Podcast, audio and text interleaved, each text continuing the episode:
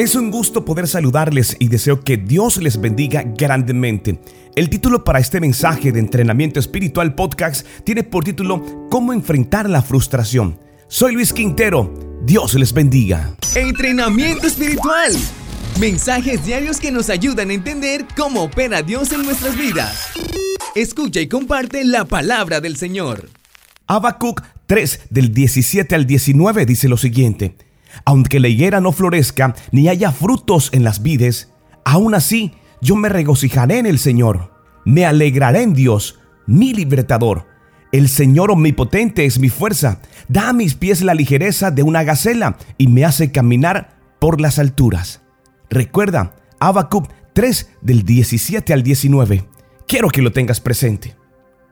Innumerables personas se sienten derrotadas por situaciones frustrantes pero nuestra respuesta puede marcar la diferencia ante tal situación.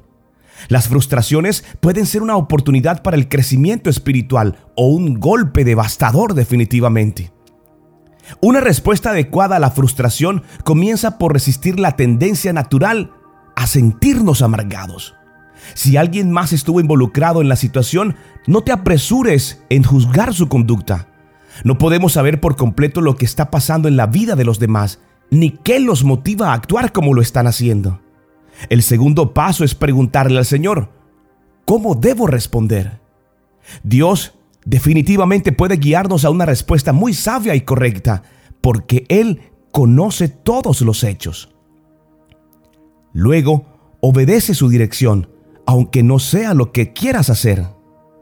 Muchas veces el camino del Señor es contrario a nuestros deseos y al consejo de los amigos.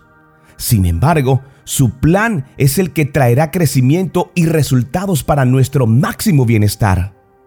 Y por último, mantén tu enfoque en el Señor, mantén tu enfoque en Dios y en su propósito superior para tu vida.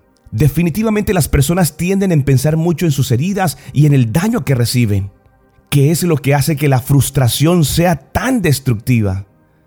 Solo existe un método conveniente para enfrentar la frustración buscar la voluntad del Señor. Aunque los planes humanos se descarrilan, nada cambia el propósito de Dios. No importa qué tan profunda sea tu herida, Él te guiará en medio de los reveses y tristezas, a la vez que creces poco a poco en su fe. Tienes que tener presente que aunque la higuera no florezca, ni haya frutos en las vides, aún así yo me regocijaré en el Señor. Me alegraré en Dios mi libertador.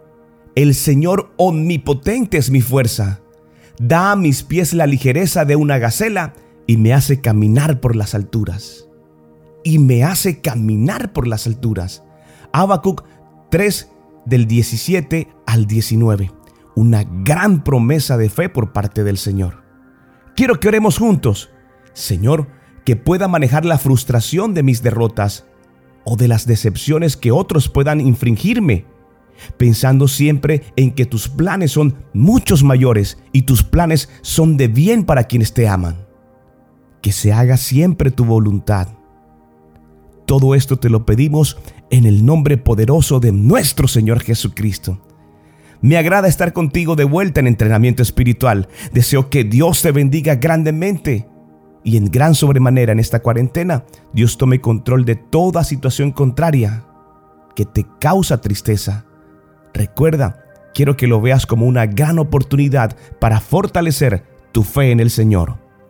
No soy el mensaje, simplemente soy el cartero. Deseo que Dios te bendiga grandemente. Soy Luis Quintero.